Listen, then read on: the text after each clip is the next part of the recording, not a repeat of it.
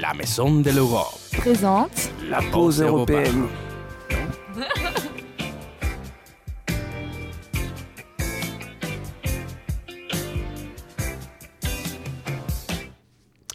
Bonjour à tous et soyez les bienvenus sur Radio Campus à la fréquence 88.1 et comme chaque vendredi, vous écoutez la pause européenne. Je m'appelle Arturo, je viens d'Espagne et aujourd'hui je suis accompagné sur le studio par deux chers collègues qui sont aussi, comme moi, volontaires à la Maison de l'Europe, Porto-Aquitaine. Il y a Léonore de l'Allemagne, bonjour Léo. Bonjour. Et Laura qui, comme moi, vient de l'Espagne. Bonjour Laura. Salut. Aujourd'hui, c'est le dernier jour de euh, cours pour beaucoup d'élèves français, car demain, c'est le début des vacances scolaires de février. Euh, une chose qui a été très étonnante pour moi en tant qu'Espagnol, parce que nous, euh, on n'a pas de vacances à ces points de l'année. Et en général, je trouve le système de vacances de la France un peu bizarre, j'avoue. comme tous nos auditeurs savent, en France, on a deux semaines de vacances après chaque six semaines de cours, ce que pour moi semble un peu trop, je dois dire. Et bon, un peu raison d'avoir aperçu cette différence, euh, on a pensé que ça pourrait être intéressant de parler aujourd'hui de l'école et les différences qui existent entre nos pays, l'Allemagne, l'Espagne, et aussi euh, par rapport à la France. Donc je voudrais commencer euh, avec ma première question, précisément par rapport aux vacances. Comment se passent les vacances scolaires dans vos pays? Bon, en Allemagne, Léo? Alors, d'abord, il faut savoir que toutes les vacances sont varie selon les Länder, donc les 16 régions en Allemagne. Et j'ai lu, quand je faisais ma petite recherche, qu'en Allemagne, il y a même moins de vacances qu'en France. Euh, mais il y a aussi moins d'écoles, donc mhm. c'est un peu la même chose. Euh, oui, et ça veut dire que les cours durent euh, au lieu de 55 minutes seulement 45 minutes. Et les, les, les, élèves allemands, ils seraient très choqués s'ils entendaient des journées jusqu'à 17h40 ici en France, parce que c'est vraiment long pour nous. Et euh, en fait, les vacances en Allemagne, c'est à peu près pareil, je dirais, comme en France. On a deux semaines d'automne, euh, donc de Toussaint. Euh, on a deux semaines de, vacances de vacances de Noël. On a deux semaines en hiver, aussi là en février mais ça peut varier selon les lenders. Il y a quelques régions qui n'ont pas de vacances d'hiver, euh, comme en Espagne. Et mhm. puis, il y a les vacances de Pâques, c'est normalement une semaine ou un petit peu plus. Euh, et puis, pour la Pentecôte, il y a des vacances, mais c'est plutôt quelques jours fériés ensemble avec un week-end. Donc, mhm. voilà. D'accord. Et bon, il y a en Espagne? Et en Espagne, les jours fériés sont conformés au calendrier euh, catholique. Et les plus longues euh, sont d'abord à Semana Santa. Et ça, c'est les, les Pâques ici, mais c'est pas, je pense que ce pas les mêmes jours. Et euh, puis les vacances d'été, vacances de juin à septembre. Et, et les vacances de Noël. Et, mais nous avons aussi ce que nous appelons puentes, qui sont des longs week-ends généralement consacrés à la fête d'un saint ou à un jour historique pour les pays. C'est comme les puentes del Pilar pour la Vierge del Pilar. Mhm. Si je fais interrompre, j'ai oublié bien sûr les vacances d'été en Allemagne, on les a aussi. Oulala. Mais c'est seulement six semaines en vrai. Oh, euh, ouais, c'est plutôt court. C'est pas Oui, c'est court. C'est bien, très court. Bah, nous, on a trois mois. Donc, euh, Trois mois. oui. Ah, c'est trop bien, trois mois. oui, je pense qu'on n'a pas les, les vacances de février et tout ça, mais on a les vacances. Vous avez vraiment un été pour profiter, c'est bien. Non, aussi parce qu'en Espagne, si tu mets des élèves dans une classe en été, ils vont se fondre. Oui. bon, euh, nous, comme volontaires à la Maison de l'Europe, euh, une de nos tâches principales, c'est d'aller dans des établissements scolaires pour euh, parler de l'Europe et de nos cultures. Et pour moi, une des différences qui, m'ont choqué le plus, après ce mois qu'on a passé entre collège et lycée et qu'on a vu plein d'établissements, c'est le décret des spécialisations qu'il existe dans le système éducatif français. Pas des mots comme BTS, STMG, ou même des concepts comme les lycées professionnels, les lycées agricoles ou les lycées des métiers. Pour moi, sont des choses que j'ai jamais écoutées ben, en Espagne, on n'a pas tellement de choix, pas vrai, Laura? Et Non, en Espagne, en fait, et nous avons une formation professionnelle. et vous pouvez choisir de faire des études secondaires ou cette formation et continuer encore deux années en plus et des formations professionnelles ou aller à l'université. Et donc, oui, nous n'avons pas beaucoup d'options et la formation professionnelle n'est pas aussi appréciée en Espagne qu'en France. Et en Espagne, l'université est plus valorisée. Ouais, moi, ça. Et aussi, à les dernières années de lycée, euh, presque tout le monde fait le même schéma. Et bon, c'est pas comme ici en France où il ils ont tellement de choix. En Allemagne, comment ça, comment ça se passe, Léo? Euh, En Allemagne, il y a du choix aussi à partir du lycée. Mais le lycée commence plus tôt parce que le lycée, c'est comme collège et lycée ensemble en Allemagne. Euh, donc ça dure 8 ou 9 ans. Et bah, du coup, on a le choix à partir de 10 ans, après l'école primaire, jusqu'à là, tout est pareil pour tout le monde, pour tous les enfants. Euh, voilà. Il y a le, niveau secondaire de l'éducation. le niveau secondaire 1, ça dure 5 ans. Il y a deux choix pour école. Il y a deux, écoles différentes. Il y a la Hauptschule, c'est la plus facile. Et après, avec ce diplôme, on peut faire, par exemple, l'alternance ou en cas de bons résultats, on peut changer en Realschule, qui est un peu plus mieux, euh, qui est meilleur. Euh, et du coup, la Realschule, pardon, je vous, je vous perturbe avec l'allemand là, mais euh, j'ai pas de traduction pour ça. C'est un peu le voie du milieu. Euh, après avoir obtenu le diplôme du, de la Realschule, on peut faire les, tous les apprentissages professionnels euh, et ouais, tous les apprentissages en fait. Et si on veut, on peut aussi changer après ça au lycée et faire un bac. Et du coup, la troisième école, euh, la, je dirais la meilleure, mais c'est bizarre. mais oui, pour l'éducation la plus bonne, il y a le lycée, comme en France, ça se passe pareil en fait. Pour, euh, c'est le chemin pour obtenir le bac. Et avec ce diplôme, comme vous savez, il y a la possibilité de continuer l'éducation aux écoles, des études supérieures, la fac, une université. Et ouais, ça, c'est comme le système d'enseignement européen en fait. Donc, ouais, il y a trois, trois écoles différentes et euh, beaucoup de gens vont au lycée euh, et après Realschule, il y a beaucoup de gens aussi. Vous avez aussi pas mal de choix, un peu comme, comme le français. Non? Oui. Il y a pas, pas, mal de choix en Allemagne. Oui, c'est ça. Oui. Donc, euh, bon, maintenant, on va faire une petite pause musicale avec une chanson qui évoque euh, beaucoup ce sentiment de dernier jour de cours avant, avant les vacances. C'est une chanson qui, surtout, on a déjà entendu, qui fait partie d'un film de notre enfance. L'année, c'est 2007 et le film, c'est High School Musical 2. Et on va écouter What Time Is It?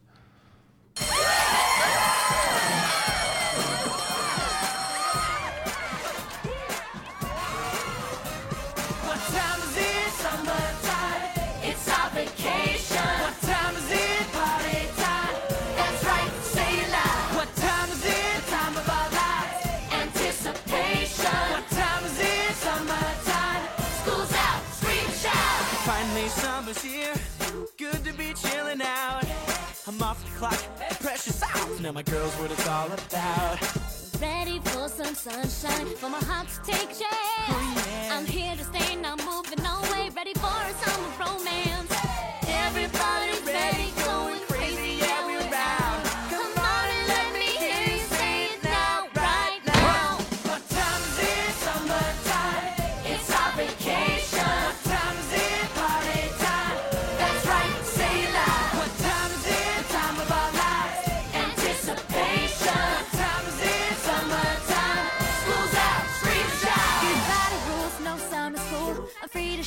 Till drop. It's an education vacation, and the party never has to stop. We've got things to do. We'll see you soon, and we're really gonna miss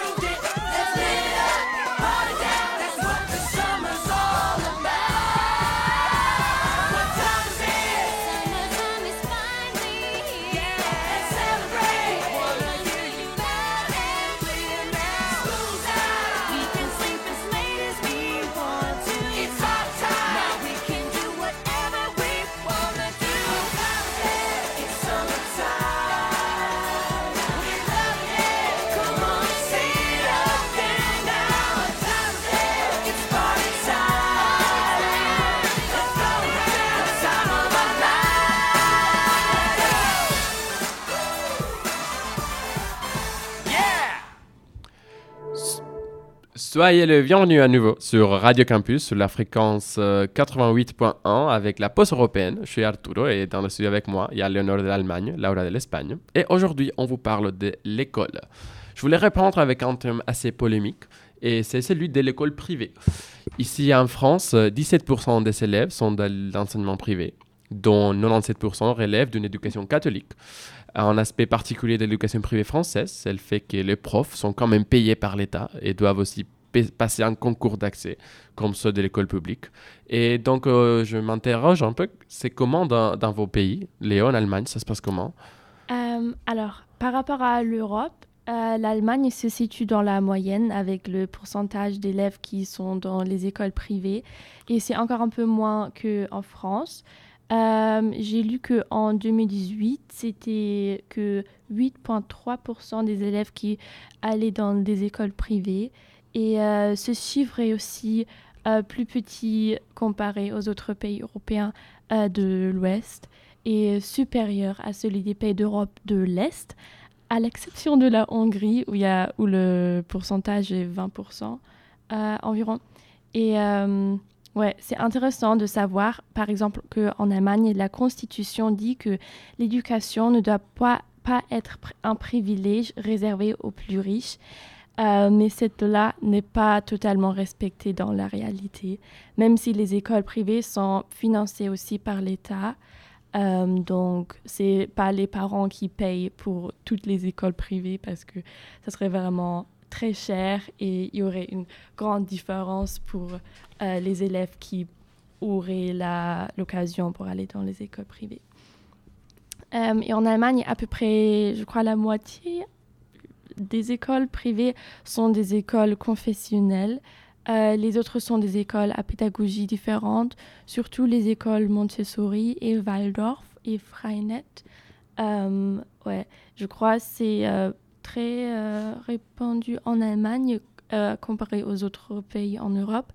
Euh, parce que si la pédagogie Waldorf, je sais que c'était fondé en Allemagne aussi. C'est une pédagogie qui, qui a l'accès sur l'humain et pas seulement la transmission du savoir, mais il y a beaucoup de métiers créa de, ouais, de, cours très créatifs et tout. Mhm.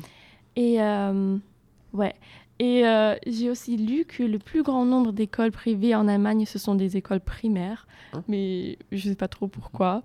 Euh, voilà, il y a beaucoup d'écoles primaires privées. Mais c'est intéressant ça, surtout ce, ces systèmes différents de pédagogie sont vraiment intéressants à savoir. Oui, c'est très intéressant. Et euh, c'est pas seulement les, les, les, les gens avec euh, l'argent qui euh, mettent leurs enfants dans les écoles privées parce que parfois c'est vraiment à cause de, pas une meilleure éducation, mais parce que c'est une différente éducation. Mhm. Et pour quelques élèves, ça marche très bien. Euh, parce que pas tout le monde peut rester dans une salle de classe toute la journée et peut se mm. concentrer.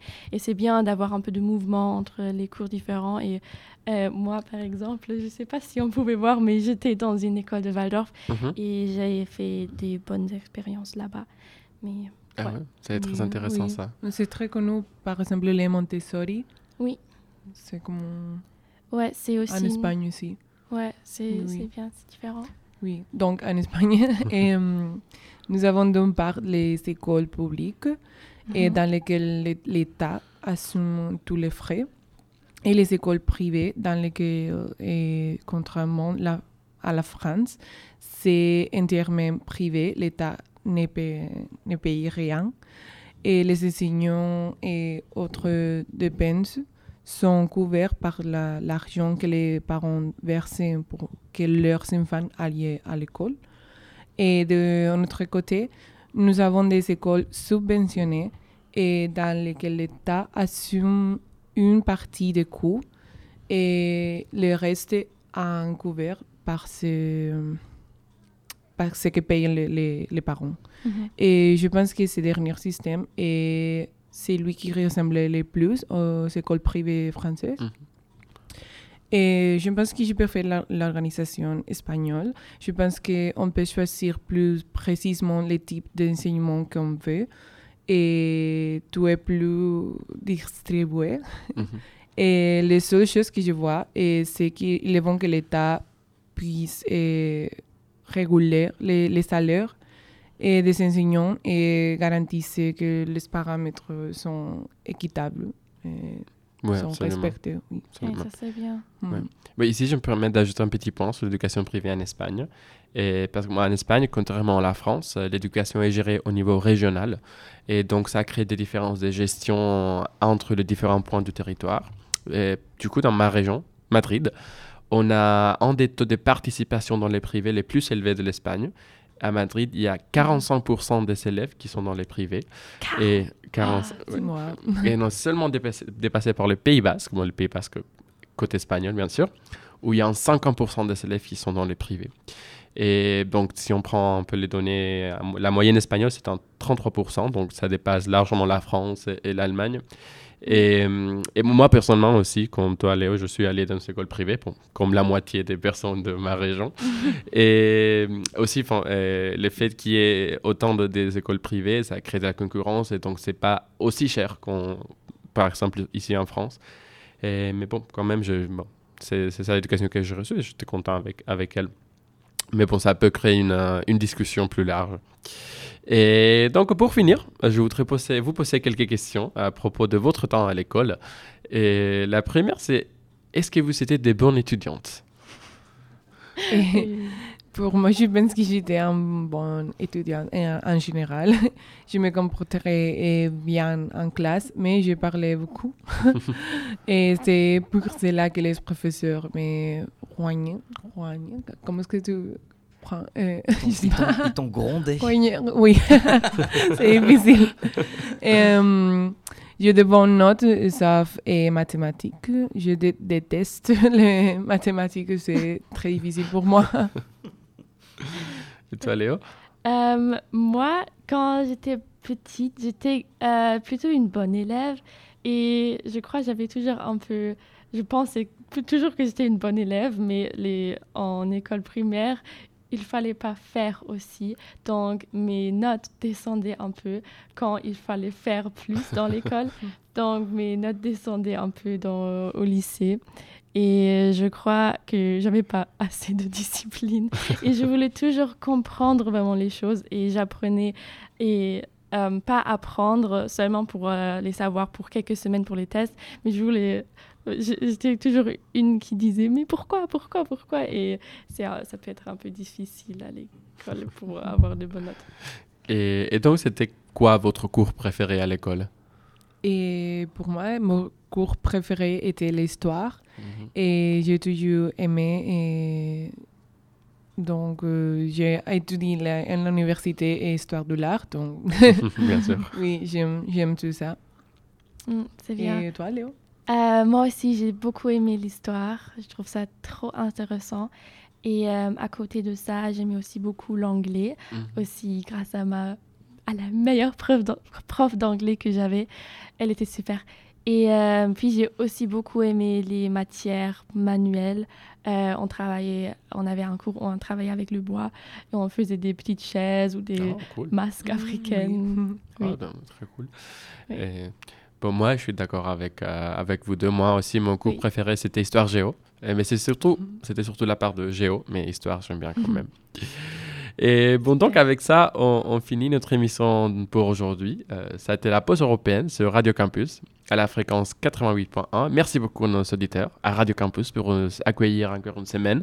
À vous, Laura et Léo. Et on se revoit après les vacances. profitez bien et à bientôt. Au revoir. Au revoir. Merci.